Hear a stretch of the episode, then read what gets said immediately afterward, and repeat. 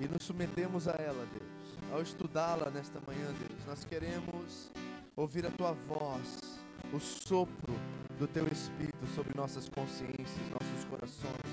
E saímos daqui de uma forma diferente que entramos, Senhor. Transformados, experimentando já, aqui agora, vislumbres dessa ressurreição. Vida eterna, vida com Deus. Jesus é o caminho, a verdade e a vida. Ele é o Filho de Deus que ressuscitou para que nós pudéssemos também um dia ressuscitar com Ele. Então, nesta manhã, Senhor, nós pedimos que o sopro do Teu Espírito, pela Tua palavra, encha nossos corações, Senhor. Que as palavras da minha boca e as meditações do meu coração sejam aceitáveis a Ti nesta manhã, Senhor. Meu Senhor, minha rocha, meu resgatador. Nós te louvamos, Senhor. Em nome de Jesus. Amém. Abra sua Bíblia comigo. Primeira carta de Paulo aos Coríntios, capítulo 15. Do versículo 35 ao 49. Estamos nesse momento no maior capítulo da primeira carta de Paulo aos Coríntios e o mais importante. Por isso, Paulo dedica 58 versículos a falar sobre um tema que é inegociável na nossa fé. Nós podemos achar e pensar sobre coisas diferentes, podemos divergir em muitas coisas. E até o capítulo 14, Paulo tratou de assuntos importantíssimos, mas quanto a salvação são coisas de segunda categoria. Mas aqui agora, no capítulo 15, Paulo começa a tratar de um assunto a qual todos nós devemos concordar. Se não concordamos com esses assuntos e aquilo que está sendo falado, não podemos dizer que somos discípulos de Jesus Cristo de Nazaré. Podemos adotar uma religião como cosmovisão, como ideologia, podemos pensar que Jesus é um cara bacana, um profeta, alguma coisa, mas se Cristo não ressuscitou entre os mortos, Paulo disse semana passada que a nossa fé é inútil e vã. Então nós estamos conversando sobre assuntos de primeira importância e precisamos realmente entendê-los para que a nossa fé se torne autêntica, verdadeira. Por isso a sua atenção é super importante. Acharam? Primeira carta de Paulo aos Coríntios, capítulo 15, nós vamos ler do 35 ao 49 nesta manhã. Assim que eu contar até três, você lê na sua versão, do jeito que está na sua Bíblia. Não se preocupe com quem está do seu lado. Faça a sua leitura comigo, bíblica, nesta manhã. Vamos lá? 3, 2, 1. Mas alguém pode perguntar: como ressuscitam os mortos? Com que espécie de corpo virão? Insensato! O que você semeia não nasce a não ser que morra. Quando você semeia, não semeia o corpo que virá a ser, mas apenas uma simples semente, como de trigo ou de alguma outra coisa. Mas Deus lhe dá um corpo, como determinou e a cada espécie de semente dá seu corpo apropriado. Nem toda carne é a mesma. Os homens têm uma espécie de carne, os animais têm outra, as aves outra e os peixes outra. Há corpos celestes e há também corpos terrestres. Mas o esplendor dos corpos celestes é um, e dos corpos terrestres é outro. Um é o esplendor do sol, outro o da lua, e o outro das estrelas. E as estrelas diferem em esplendor uma das outras. Assim será com a ressurreição dos mortos. O corpo que é semeado é perecível e ressuscita imperecível. É semeado em desonra e ressuscita em glória. É semeado em fraqueza e ressuscita em poder. É semeado um corpo natural e ressuscita um corpo espiritual. Se há corpo natural, há também corpo espiritual. Assim está escrito: O primeiro homem, Adão, tornou-se um ser vivente. O último Adão, espírito vivificante. Não foi o espiritual que veio antes, mas o natural, e depois dele, o espiritual. O primeiro homem era do pó da terra, e o segundo homem dos céus. Os que são da terra são semelhantes ao homem terreno, e os que são dos céus ao homem celestial. Leia o último versículo.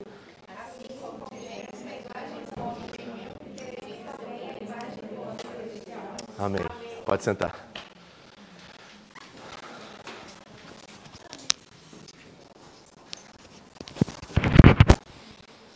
Amém? Quantos de vocês aqui têm curiosidades acerca do corpo da ressurreição? Levanta a mão. Quantos querem saber que tipo de matéria, de corpo? Será que seremos como anjinhos e ficaremos cantando harpa por toda a eternidade? Zoando, de, de asas. Ou será que a realidade do novo céu e da nova terra é algo central e não só central, mas algo que será experimentado de uma forma diferente do que experimentamos agora, né? mais poderosa, mais gloriosa? Ou será que nós vamos simplesmente flutuar, sermos almas na eternidade? Bom, tem algumas coisas que eu, como pastor, preciso responder constantemente. Mês após mês, ano após ano, as mesmas perguntas surgem acerca da ressurreição, acerca da vida após a vida, após a morte. Algum, a Ariel que gosta quando eu falo isso, né? Porque as pessoas dizem, mas pastor, por que você fala vida após a vida após a morte? Porque tem um período intermediário, certo? Entre a vida aqui agora e a vida na eternidade, certo? Lá em Lucas capítulo 16 tem a parábola, entre aspas, porque muitos estudiosos vão dizer que não é uma parábola, mas é a parábola do rico e do Lázaro. E nós reparamos ali nos detalhes de Jesus que o rico está no Hades certo? Tinha dois nomes para que é traduzido na sua Bíblia em português para inferno, que é Guerrena no, no, no grego e Hades. O Hades era um lugar intermediário que os judeus acreditavam assim. E Guerrena era um lixo que situava-se em Jerusalém, fora da cidade, onde eles queimavam é, corpos de pessoas que não tinham condições de enterrar seus entes queridos ou colocar em túmulos. Então eles eram colocados no Guerrena. E na tradução do português, muitas das vezes é chamado isso de inferno, de forma muito equivocada, eu penso às vezes, certo? E nos dá uma noção totalmente diferente, que tem muito mais a ver com as pinturas de Dante do que com a verdade bíblica. Então, quando nós falamos de inferno na Bíblia, nós estamos falando desses dois lugares, intermediários, e depois a segunda morte, Jesus assim fala. Então, o Hades, né, este lugar intermediário da parábola lá do rico e do Lázaro, é este lugar onde os que não estão em Cristo estarão e aqueles que não e aqueles que estão em Cristo Jesus estarão nos braços de Abraão, de acordo com a parábola. Paulo vai dizer que estar com Cristo é melhor, é esse lugar intermediário, enquanto nós esperamos o dia do juízo, certo? E aí após novos céus e nova terra, nós herdaremos este lugar com novos corpos, com uma nova forma que nós vamos conversar hoje. Então, esta é a visão bíblica acerca da vida após a vida, intermediária, após a morte, certo? Então, quando você ouvir eu falar isso, é porque eu estou me referindo à eternidade, a este lugar, esse novo céu, a nova Jerusalém, os novos céus e a nova terra, certo? E há algumas perguntas que eu preciso responder o tempo todo como pastor para poder compreender ainda mais esse assunto. Por exemplo, tem algumas assim, ó. Pastor, quando eu ressuscitar, quantos anos eu terei? Algumas das perguntas que eu tenho que responder. Quantos você acha? Já pensou sobre isso? Às vezes a gente nem pensa sobre isso, né? Mas será que nós vamos estar velhinhos lá na eternidade? Todo mundo velhinho, andando de bengala? Ou será que nós vamos ser bebês engatinhando? Ou adolescentes? Certo? Será que nós vamos conseguir responder isso hoje? Não sei. Segunda, quem morreu carbonizado ressuscitará com o mesmo corpo? Por exemplo, eu ouvi de um pastor que estava naquele voo da Gol em Congonhas, que atravessou a pista e entrou dentro daquele prédio, foi carbonizado todas as vidas ali, certo? Quem lembra aqui desse acidente? Né, da Gol lá em Congonhas. Pois é, tinha um pastor naquele voo lá e me pergunta às vezes, pastor, e aquele pastor lá que estava em Cristo, né, o homem de Deus, o que aconteceu com ele? Quando ele ressuscitar, já que ele foi carbonizado, não há mais corpo, literal, ele foi carbonizado, o que acontecerá com ele? Bom, vamos tentar responder isso no final. Tá? E terceiro é, o corpo da ressurreição eu vou poder voar na eternidade? Esse corpo vai ser como? Eu vou poder né, partir, ir para algum lugar? Bom, não sei se eu vou conseguir responder isso hoje, mas vamos tentar né, dentro desse texto e aí no final nós vamos voltar para essas perguntas e tentar abordá-las, amém? Vamos lá. Gente, eu vou tirar a máscara, eu já estou vacinado duplamente, tá? E estou longe. Então, nossa, esquenta o negócio aqui. Vamos lá, versículo 35. Volte e vamos, acompanhe comigo o texto. Diz assim, ó. Mas alguém, quem é esse alguém? Bom, Paulo está usando de uma técnica retórica aqui. Ele introduz um interlocutor imaginário, certo? Essa pessoa existe? Pode ser que sim, pois Paulo recebeu de algumas fontes ali em Corintos, o que talvez nos dias de hoje chamariam essas pessoas de fofoqueiras, tá? Mas a verdade é que Chloe, da família de Chloe, e Fortunato, Stefanos e Acaico, nós vamos ver esses personagens no próximo capítulo, eles foram até Paulo em Éfeso, Paulo está escrevendo essa carta de Éfeso, e foram e passaram um relatório da condição espiritual da igreja. Principalmente Chloe, no capítulo 1, Paulo diz que ele ouviu da família de Chloe que há divisões na igreja, certo? Um são de Paulo, outro de Apolo, outro de Cefas e outro de Jesus. E Paulo está recebendo esses relatórios e provavelmente nesta carta alguém perguntou exatamente essa pergunta. Agora, você tem aí na sua Bíblia duas cartas aos Coríntios. Mas na verdade foram quatro cartas que, que existiram e nós só temos duas delas. Nós temos a resposta de Paulo às cartas dos Coríntios, mas os Coríntios escreveram mais duas cartas a Paulo. Infelizmente nós não temos esse material hoje, certo?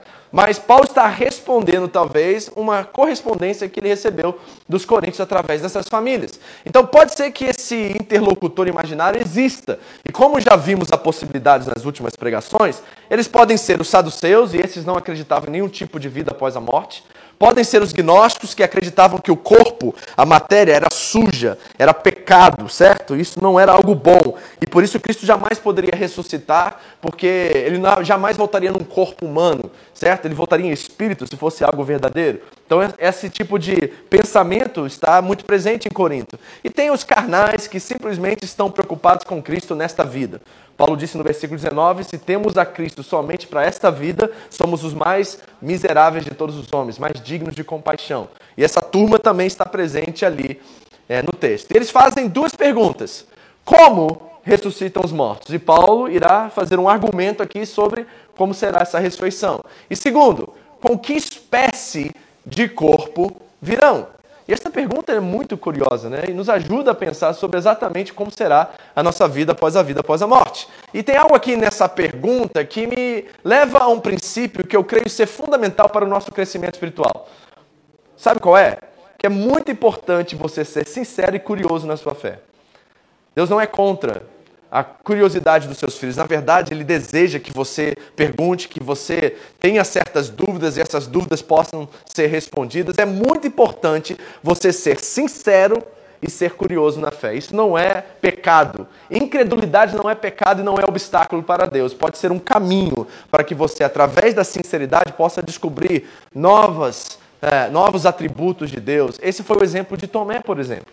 Tomé duvidou e foi sincero. E a verdade é, naquela experiência de Tomé com os discípulos de Jesus, talvez Tomé foi o único sincero entre todos eles. E sabe o que acontece com Tomé? Ele tem a maior experiência entre todos os discípulos, porque quando Jesus aparece oito dias depois para ele, ele se dobra de joelhos e pela primeira vez nós vemos Jesus ser adorado como Senhor. Ele diz: Senhor meu e Deus meu.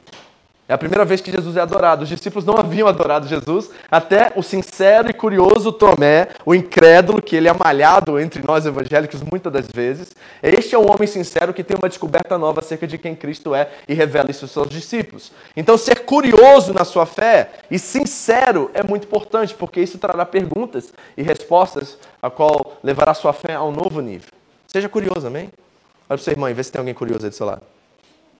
Eu tenho alguns curiosos nessa igreja, graças a Deus. Tem gente que me manda pergunta quase todo dia sobre Bíblia, sobre a leitura bíblica anual que eles estão lendo, e aí querem saber o que isso significa.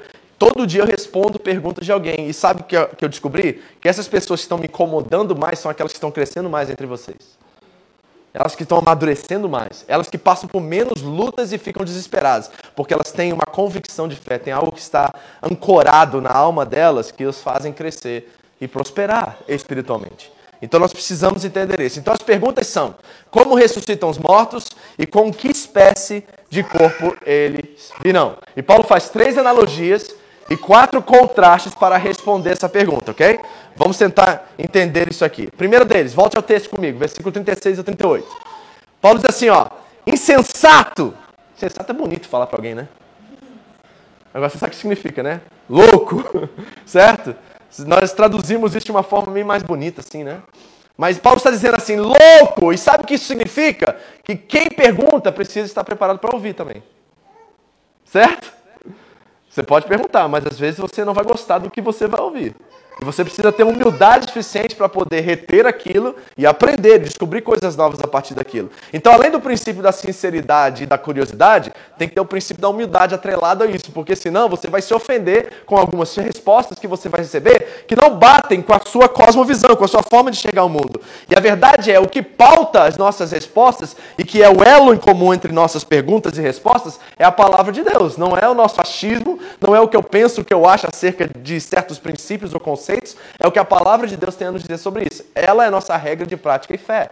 Então, quando nós estamos respondendo e perguntando, nós estamos voltando para um denominador em comum, que é a palavra de Deus. E Paulo está dizendo aos Coríntios: loucos, que pergunta mais ilógica é essa? Por quê? E ele começa a fazer uma analogia da semente. Ele diz assim, ó, o que você semeia não nasce a não ser que morra. Ou seja, Paulo está estabelecendo um princípio aqui, que a morte é um pré-requisito para a vida eterna e não um empecilho. A morte é um pré-requisito para a vida eterna. Ou seja, só tem uma coisa que é garantia deste lado da eternidade é que todos nós aqui vamos morrer um dia. A não ser que Cristo volte. Certo? É a única coisa que é 100%, gente. Se Cristo não retornar, todos nós iremos morrer um dia. E nós não temos que ter medo do, da morte, porque para nós é simplesmente uma transição. Certo? É simplesmente uma transição. Sim, sentimos tristeza por perder entes queridos, pessoas que nós amamos, mas a nossa convicção de fé é tão maior, a certeza da ressurreição precisa ser tão ancorada em nossas almas, que na verdade, quando nós fazemos funerais ou enterros, deveriam ser para os cristãos celebrações e não momentos de tristeza. Momentos de tristeza por saudade das pessoas em que demorará um, demorará um tempo para que nós a vemos novamente. Mas deveria ser festa. Funeral para crente devia ser a maior festa do mundo, porque ele foi recebeu um upgrade, né, gente? Não é isso? Está com Cristo. Deveria ser uma celebração. A pastora André sempre já colocou para mim: não quero funeral se eu morrer antes de você. Eu quero uma festa e boto uma foto bem bonita minha lá na frente. Não quero que ninguém me veja num, num caixão, nada disso. Eu quero que lembrem de mim pelo que eu fui, não aquilo que está representado ali. Eu detesto funeral, tá, gente? De verdade, não gosto. Não é uma coisa que eu gosto. Eu vou e já fecho o olho quando tem que passar pelo caixão. Assim, eu não quero lembrar da pessoa no caixão, eu quero lembrar dela viva, eu quero lembrar dela feliz. Certo? Então, funeral para mim é, é, meio sem sentido, mas sou pastor, às vezes tem que fazer, né?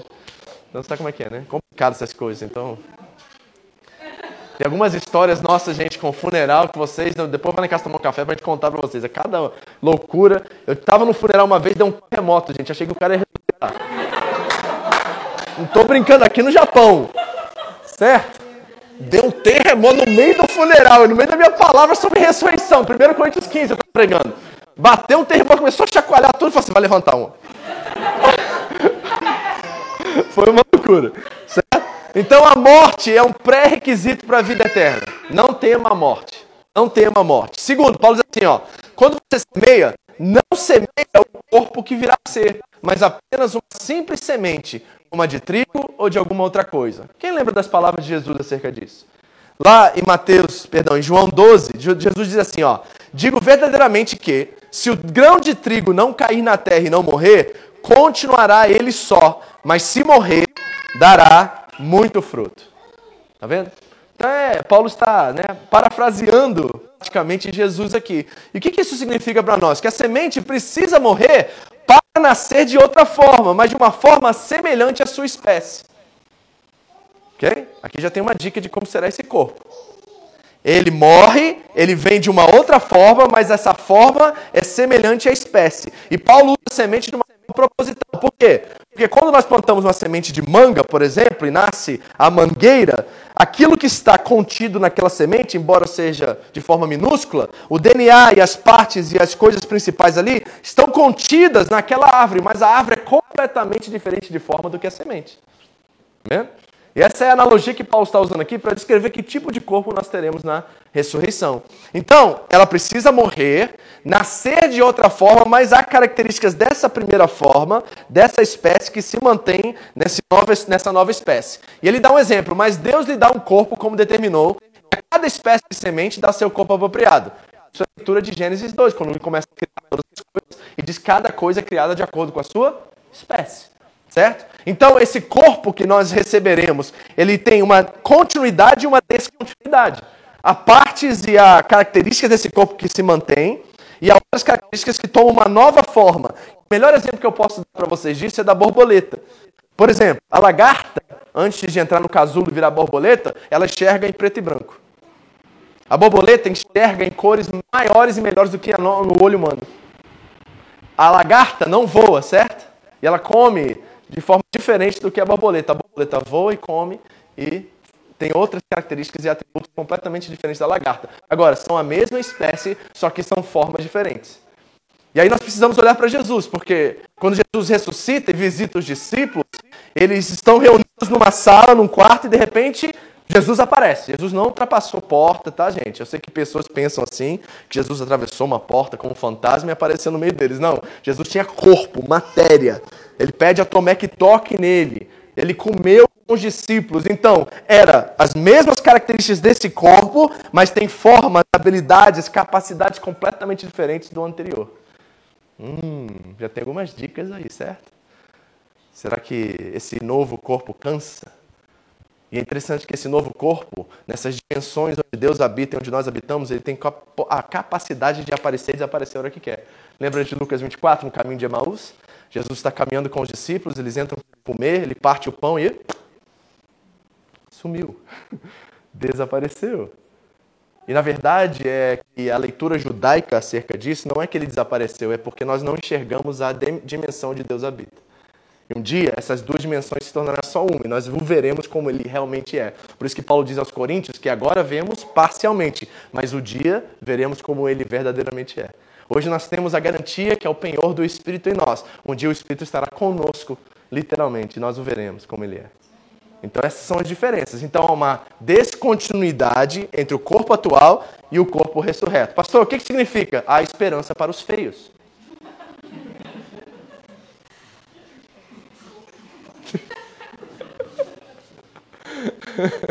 Brincadeira, tá, gente? certo? Você se acha feio? Não se preocupa, na ressurreição você vai ser lindo.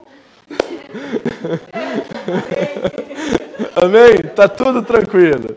Certo? E Paulo usa a analogia da semente propositadamente, porque ele diz lá em 1 Coríntios 15 que Cristo é as primícias, é essa mesma linguagem trazida da agricultura, certo? Então, Cristo é o primeiro fruto, então nós olhamos para Cristo como referência e começamos a identificar características no Cristo que também serão nossas características no nosso novo corpo. ok? Então ele começa a trabalhar isso, mas ele vai além dessas questões aqui. Ele começa a olhar de uma forma muito direta e clara as diferenças em espécies. Ele diz assim: nem toda carne é a mesma. Os homens têm uma espécie de carne, certo? Nós temos pele, nós temos esse tipo de carne que você pode tocar e está vendo aí. Mas os animais têm outra. Né? Um leão, por exemplo, tem uma pele diferente da nossa. Alguns animais têm peles diferentes, carnes diferentes da nossa. Os peixes têm outro tipo de carne. As aves têm outro tipo de carne. Então, Paulo está fazendo aqui um tipo de anatomia, né, uns, uns cursos de anatomia para os coríntios, para explicar para eles que cada espécie se se revela através das suas espécies. E essa, esse tipo de corpo que nós teremos, ele é diferente de todos os outros corpos. E nós, sendo imagem e semelhança de Deus, essa é a diferença entre nós e os animais, né? Nós somos o ápice da criação, o melhor da criação. O Espírito de Deus habita em nós, nós temos consciência, os animais trabalham por instinto. Então nós somos uma espécie diferente porque nós somos representantes de Deus, imagem e semelhança dele. Os atributos que Deus tem, nós também compartilhamos desses atributos. Deus cria, nós também criamos. Deus serve como Cristo serviu, nós também servimos. Tem muitas coisas que Deus ama, nós amamos também. Então tem muitas coisas que são características da divindade que nós compartilhamos com Ele. Por isso que nós somos uma espécie diferente dos animais. E Paulo está tentando trabalhar coisas que são lógicas, que são, certo? É, óbvias nesse sentido, para que os coríntios entendam esse novo corpo. E ele continua. Há também corpos celestes. Olha só que coisa interessante. Os judeus acreditavam que os corpos celestes eram anjos e sua composição era de fogo. Quando você lê o Antigo Testamento e aparecem anjos e o anjo do Senhor, eu quero que você pense que um judeu está lendo isso e está vendo um fogo. É isso que ele está lendo. Já os pagãos, eles pensavam diferente. Eles acreditavam que os corpos celestes os anjos, demônios, aqueles que habitam na região e na dimensão de Deus habita, eles eram deuses e quando morriam esses corpos celestes, eles se tornavam estrelas. E é por isso que Paulo vai usar a ilustração das estrelas aqui para trazer um novo entendimento sobre os gentios que estão na igreja em Corinto. Então ele diz: há corpos celestes, mas também corpos terrestres. E o esplendor dos corpos celestes, ou seja, a glória, o brilho dos corpos celestes, é um dos corpos terrestres é outro. Então, nós teremos um brilho diferente, uma forma diferente que brilha de forma diferente também. Isso é importante nós notarmos. Um é um esplendor do sol e o outro é da lua. Agora, nós sabemos que a lua ela não tem luz em si mesma. Ela é uma reflexão da luz do sol. Então o sol, ele diz que é o corpo espiritual, o corpo celeste. Então ele tem luz própria. Olha a diferença aqui das características que já estão sendo apresentadas. Esse corpo aqui, ele não brilha por si próprio. Ele reflete a luz. Por isso que nós somos chamados luz do mundo, porque Cristo é a luz do mundo. Ele que reflete a sua luz em nós e nós brilhamos através dele. Então nós somos lua, certo? Mas o corpo da ressurreição, ele terá o seu próprio brilho, o seu próprio esplendor, sua própria glória, certo? Por quê? Porque Cristo, Deus, habitará no meio da cidade de Jerusalém né? E não precisará mais do sol, porque ele será a luz, diz o Apocalipse. Então, tem coisas novas e lindas sendo apresentadas para nós. Então, uma da lua, outra das estrelas, e as estrelas diferem em esplendor uma das outras. E tem algo de propósito que Paulo está fazendo aqui. Ele está fazendo uma separação entre Deus e a criação, porque os pagãos acreditavam também que Deus era Deus em tudo. A árvore é Deus, o sol era Deus, e nós estamos numa cultura, aqui no Nihon, de que, que acredita que o Fuji, por exemplo, é um Deus. A criação se torna parte da divindade, certo? Isso é contrário à cosmovisão e à ideia do cristianismo. Não, nós não cremos que a criação é divina. Deus é divino e Deus criou todas as coisas. E nós, como imagem e semelhança deles, dele, representantes dele, nós precisamos cuidar daquilo que ele criou. Esse é o mandato cultural em Gênesis 1, 26. E isso é para todos nós aqui, certo? Eu brinco com as meninas lá em casa que elas não gostam que eu não mato os animais lá. Parece uma aranha, eu gosto de botar para fora. Por quê? Porque eu entendi que eu sou administrador, eu sou um mordomo da criação. Certo? Eu não mato o bicho só para matar, gente. Eu sei que uma barata pula em cima de mim. Aí ela me atacou. Aí já é outra história. Aí eu fui atacado, aí eu posso me defender. Entendeu? Certo? Mas elas brigam comigo lá porque eu não gosto de matar os animais. Por quê? Porque eu não vou matar por matar. Eu sou mordomo da criação. Ele me colocou como representante dela. Então nós precisamos cuidar da criação, certo? Viu? A gente estava brincando ontem lá no casamento que a gente foi, que apareceu aquelas mosquinhas, papa-mosca. Quem conhece papa-mosca? Conhece? Elas bem pequenininhas assim. E eu amo as minhas papa-moscas que ficam lá em casa, porque elas comem todos os mosquitos lá em casa, gente. Elas me ajudam.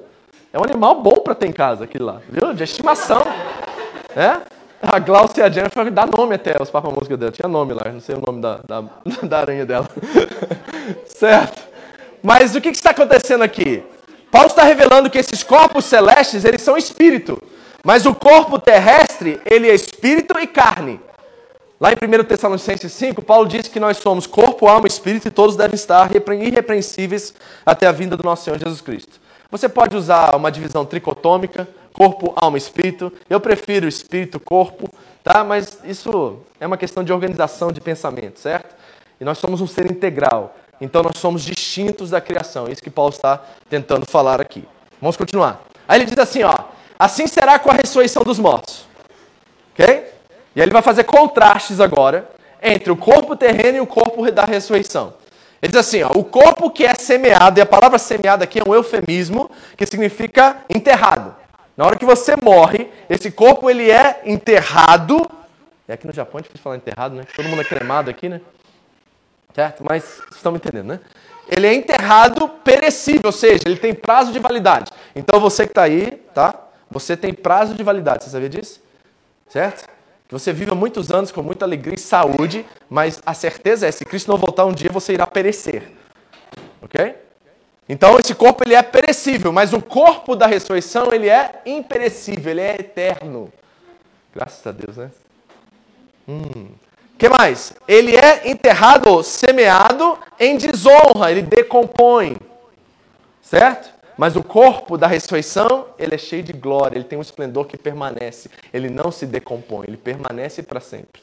O corpo do terreno, ele é fraco, enfrenta enfermidades, passa por câncer, um monte de coisa. Você sabe o que eu estou falando. Nós estamos vivendo uma pandemia agora e muitas pessoas que você conhece sofreram e alguns até morreram por causa de uma enfermidade. Então ele, ele tem enfermidades, mas o corpo espiritual, ele é semeado em poder, ele é cheio de poder.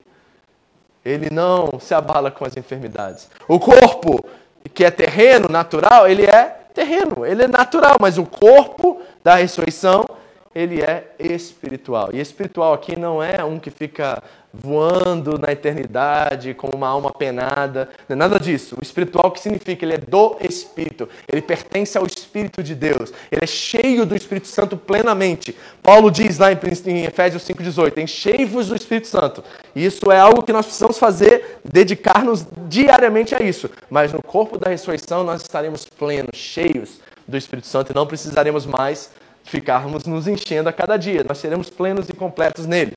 Mas o que mais que Paulo diz?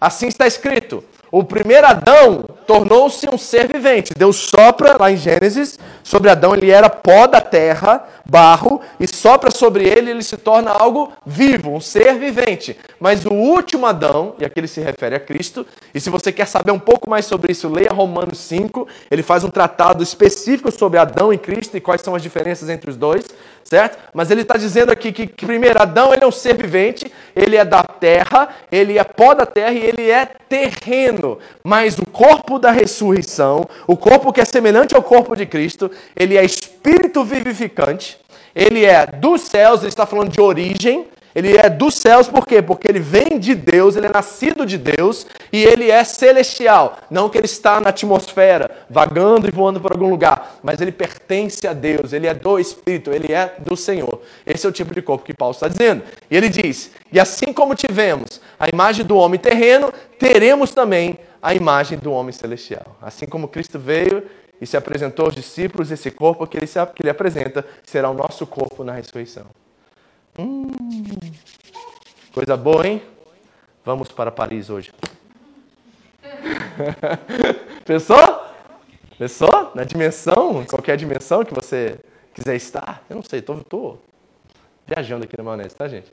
Mas quem sabe isso seja uma possibilidade, certo? Então aqui nós estamos vendo claramente as distinções, né, diante desses contrastes entre esse corpo e o corpo que será apresentado para nós na glória. E aí surgem algumas aplicações para fazermos aqui nesta manhã. Primeira delas, a ressurreição futura é uma promessa de Deus e esperança extraordinária para todo que está em Cristo Jesus. Isso significa que é um prenúncio da que a morte perdeu, o nosso maior inimigo já perdeu, queridos. Nós iremos um dia ressuscitar com Cristo Jesus e isso deve ser a maior promessa e a maior esperança do cristão. O problema é que nós estamos com os pés tão fincados na realidade atual, com medo, preocupação e todos esses rumores que surgem fora, tentando nos levar a nos preocupar com o dia a dia, que nós perdemos a esperança que deve ser a âncora da nossa alma acerca da ressurreição dos mortos.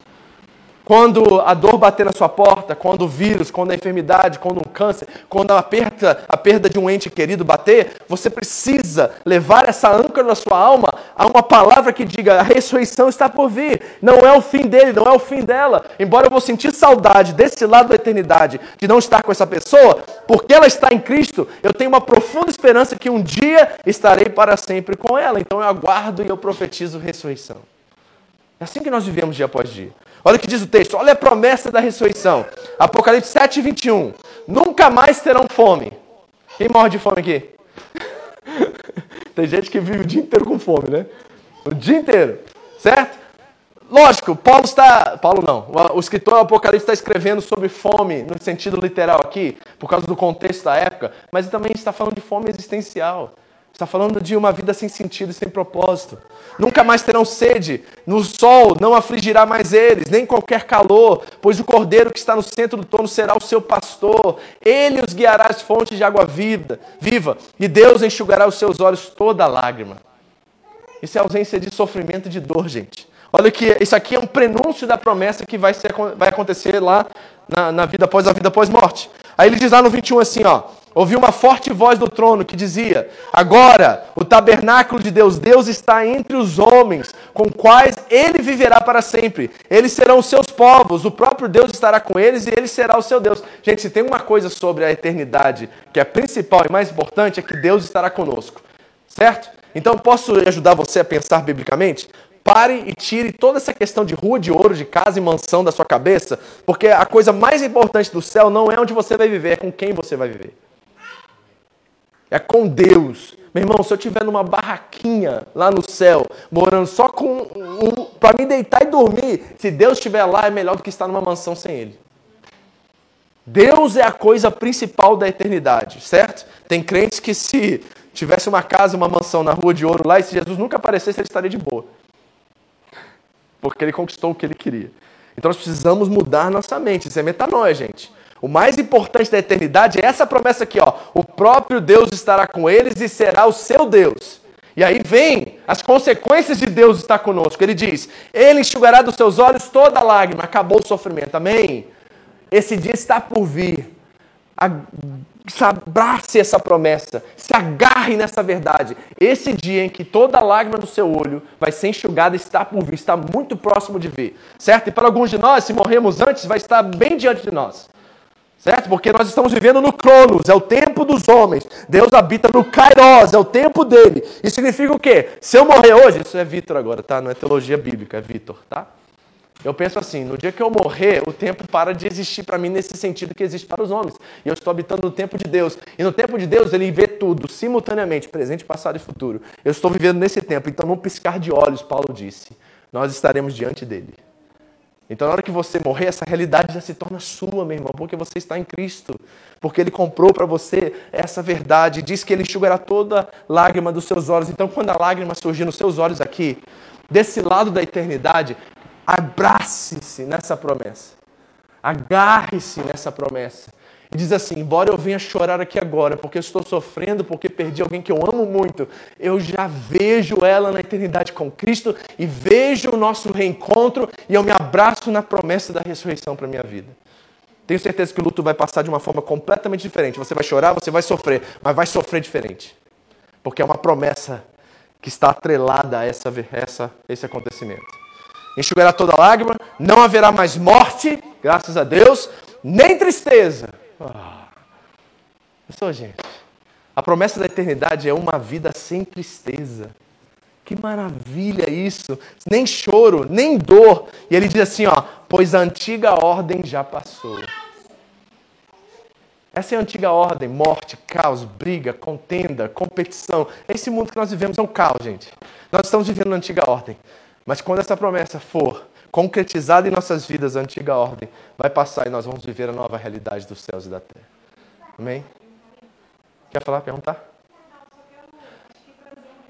Por favor.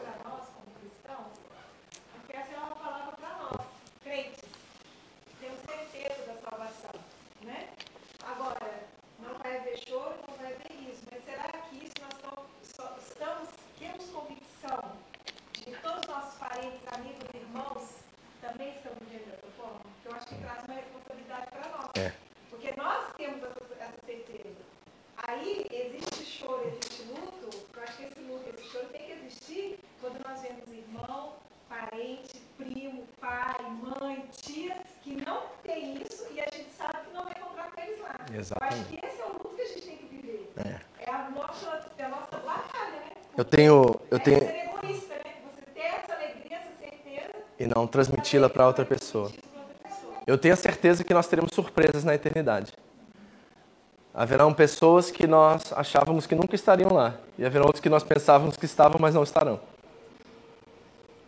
Tá vendo? Sabe por quê? Porque salvação não é individual, gente. Ela é pessoal. Ela não é individual. E nós compramos essa, esse ditado popular por muito tempo, achando que era algo isolado em que eu precisaria ser responsável somente por mim. Salvação não é individual, ela é pessoal. E a partir do momento que ela se torna algo real, ela se torna algo comunitário, algo familiar. Então, muitos de nós, como a pastora acabou de dizer, podemos estar assim, sabe, felizes com a promessa, mas indiferentes àqueles que estão próximos de nós e não têm essa esperança no coração. Isso é evangelismo. No seu cerne, na coisa que é mais importante, é saber que nós podemos estar numa comunidade como essa, feliz da vida pela nossa salvação, e saber que tem pessoas que nós amamos que nunca ouviram falar de Jesus. E nós somos um instrumento que Ele quer usar para que isso aconteça. E nós estamos, ó, somos agentes 007 das nossas fábricas, das nossas famílias. Estamos lá tranquilaços na nossa rede espiritual da salvação, enquanto outros estão simplesmente a deriva neste mundo afora. Algo a se pensar. Segunda aplicação. Ser espiritual não é ser ausente da carne e nem um crente extraterrestre, e sim traduzir tudo aquilo que Cristo é, verdadeiramente homem e verdadeiramente Deus. Por que eu coloquei essa aplicação aqui? Porque os crentes têm essas, essas ideias meio loucas hoje, que falam assim: fui salvo, agora sou parte de uma tribo e os outros são todos ímpios. Certo? Aí eu estou sentado lá no meu QK, lá no almoço lá da fábrica, eu falo assim, eu sento na mesa dos crentes, porque o resto é tudo ímpio. A gente faz essa separação que ela é tão carnal e tão religiosa em essência, que nos dá essa sensação que nós somos extraterrestres, quando na verdade nós somos salvos, certo? O arrependimento e a salvação vêm, e lá o texto está no plural: arrependei-vos e recebam a salvação. É algo que é responsabilidade nossa diante dos demais. Foi o que a pastora falou e o que foi colocado aqui. Então nós não podemos achar porque somos salvos agora, estamos em Cristo Jesus e herdamos a promessa da ressurreição, que nós temos que agir como um extraterrestre. A verdade é que Cristo é o verdadeiro ser humano e olhando para Cristo nós vemos como o ser humano deve viver. E como ele viveu? Entre os pecadores, entre as prostitutas, entre aqueles que eram discriminados daquela sociedade. Ele inseriu no meio daquele povo. Ele não tinha medo com a sua reputação nem sua identidade. Ele sabia de fato quem ele era. Então nós temos que saber ser influência, mas não sermos influenciados. Temos que saber viver no mundo, mas não ser do mundo. A brilhar no mundo e não deixar o mundo tomar o nosso brilho. Mas é muito importante o nosso engajamento social para que nós possamos, de certa forma, ser o verdadeiro Cristo, o verdadeiro homem, como o verdadeiro homem é. Veja o que Cristo fez, Filipenses 2. Seja a atitude de vocês a mesma de Cristo Jesus. Que, olha o que ele fez, gente. Embora sendo Deus, não considerou que o ser igual a Deus era algo que deveria pegar-se. Ele tinha todos os atributos da divindade. Ele era verdadeiramente Deus e verdadeiramente homem. Mas ele não usou isso, não se apegou a isso, mas se tornou um ser humano, se identificou conosco e viveu entre seres humanos pecadores para que ele pudesse ser a referência e o primogênito entre muitos irmãos. Nós temos que ser como ele. Ele foi servo, ele tornou-se semelhante aos homens, e tomando a forma de homem, ele se humilhou, ele se esvaziou, ele foi obediente até a morte morte de cruz. Esse é o caminho. Seja o sentimento, a atitude de vocês a mesma de Cristo. Então, está salvo? Você está aqui? A ressurreição é uma promessa para você? O Espírito habita em você como garantia disso? Amém. Agora vai, brilhe a sua luz. Agora vai, seja como Jesus para todos que estão ao seu redor. Porque sabe qual é o maior inimigo da igreja nos nossos dias? Se chama hipocrisia. Não é o islamismo, não é o nominalismo, a igreja nominal, que só se fala de. Não, é hipocrisia. Esse é o grande problema. É mostrar cara de crente, botar roupa de crente, falar o evangeliquez, e aí, quando sai do ambiente religioso, é o capeta em pessoa. Tá entendendo? Nós não somos extraterrestres porque temos a promessa. Nós somos agora a promessa encarnada, para que todos que veem Cristo em nós possam desejar aquilo que nós temos. Quando olharem para a sua família, eles têm que desejar o que você tem ver os seus filhos andando com Deus, ver os seus filhos, sabe, numa postura de honra, obediência, ver o seu relacionamento com a sua esposa, com o seu cônjuge, que honra a Deus em todos os aspectos. Isso atrai, gente. Isso seduz. Quando há responsabilidade, amor, carinho, onde há reciprocidade no relacionamento, isso atrai, isso seduz as pessoas. E aí nós temos uma porta aberta para anunciar a ressurreição. Terceira e última aplicação. Luto não é hipocrisia ou falta de fé. Por favor, tá? Pastor, minha avó morreu. Aí começa a rir. Vai, vou estar com ela mesmo. Não é isso que eu estou dizendo aqui. Cuidado. Luto não é incredulidade. Chorar não é falta de fé. Não é hipocrisia. Desse lado da eternidade nós vamos chorar ainda muito. Nós vamos sofrer ainda muito. Mas sofremos diferente. Isso que eu disse a vocês. Não deixamos de sofrer como todos os outros seres humanos sofrem. Não há nada especial em nós que nos faz melhor do que os outros. Nós temos uma vontade, e essa vontade é que é uma promessa sobre nós, porque nós somos filhos de Deus, que nós estaremos na eternidade juntamente com Ele. Mas todos os apóstolos morreram de forma cruel, a não ser João. Na história da igreja, os pais da igreja foram martirizados de formas que você nem quer saber. Certo? Então há sofrimento desse lado. Olha o que o texto diz em Romanos: alegrem-se com os que se alegrem, chorem com os que choram. Está implícito que nós vamos chorar. Outro, bem-aventurados são os que choram, porque serão consolados. Então aqui está a vantagem. Vamos chorar, mas há uma promessa de consolo no meio do choro. Certo?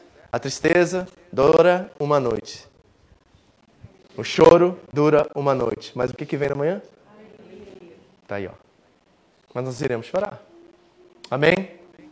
Então vamos terminar com nossas três perguntas. E agora, José? Conhece José, gente? Somente três pessoas na história da humanidade andaram sobre as águas: Jesus, Pedro e José.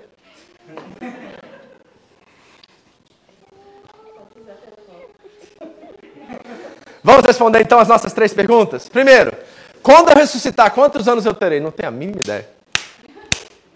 a Bíblia não diz. Os pensadores cristãos dizem que provavelmente será um corpo jovem de 33, 34 anos de idade, no ápice da juventude, talvez, certo? Porque é um corpo para toda a eternidade, certo? Então não pode ser velho, não pode ser bebê, porque não tem muito conhecimento. Então vamos botar no meio ali, no período da, do juízo, no período da, do vigor, da juventude. Mas isso é tudo chute, isso é tudo dedução. Nós não sabemos, certo?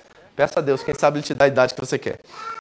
Segundo, quem morreu carbonizado ressuscitará com o mesmo corpo? Gente, Deus é capaz de restaurar ou fazer tudo novo. Por exemplo, eu quero ser enterrado. Mas eu vivo num país onde não há cemitérios para enterrar as pessoas. E é muito caro, provavelmente, enterrar alguém no Japão. Tem algumas igrejas, eu conheço uma em Hamamatsu que já comprou um terreno lá e está enterrando né, os membros da sua igreja. Eles preferem enterrar. E por que eles estão preferindo enterrar e não cremar? Porque a Bíblia dá uma importância assim extrema ao corpo físico. E para mim, se eu tiver a opção, eu quero ser enterrado por causa dessa questão do corpo físico, da decomposição e tudo mais. Tem algo bíblico acerca do valor dessa transição que parte de voltar para o pó, como do pó nós fomos feitos.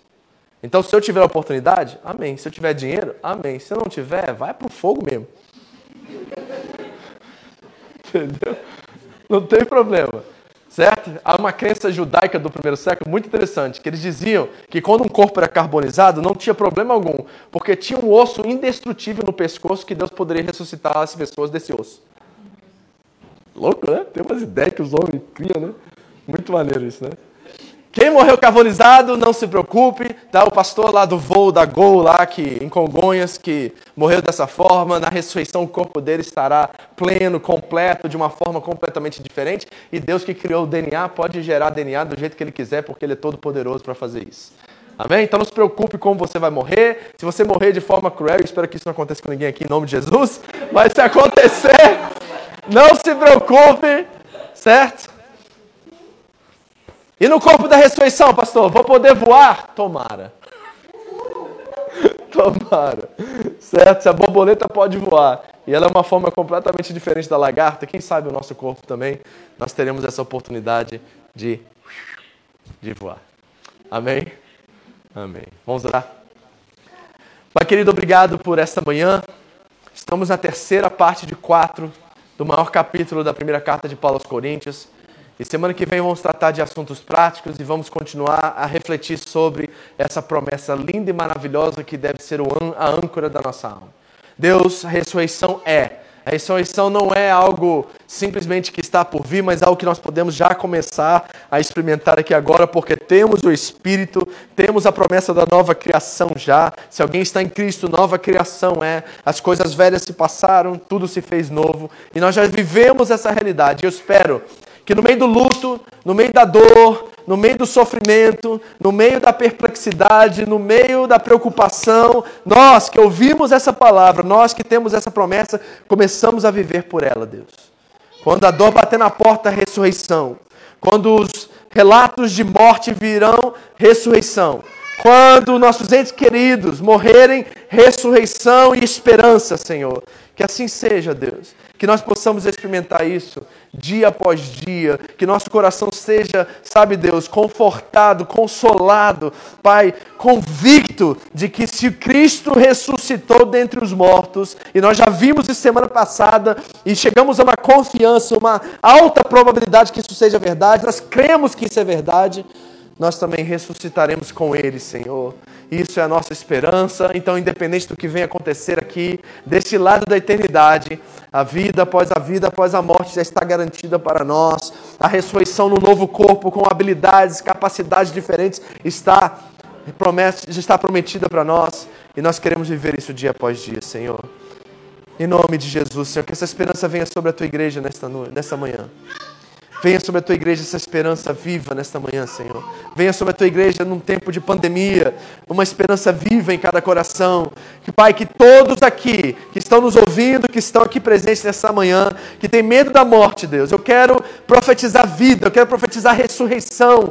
Eu quero pedir que Teu Espírito traga uma convicção ao coração deles que dissipe todas as trevas, que acabe com o medo da morte, Deus, porque no medo não há amor, Deus. Tua palavra disse que o verdadeiro amor lança fora todo medo. E nós estamos aqui profetizando que Ele lançará todo medo de morrer agora, Senhor, porque nós temos a promessa de vida, vida abundante aqui na terra e vida eterna, vida com novas possibilidades, novas capacidades, Pai, de uma forma diferente, gloriosa, poderosa, Senhor.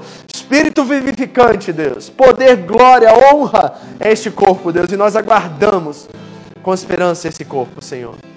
Em nome de Jesus, vamos ficar de pé e vamos cantar. Vamos adorar a Deus.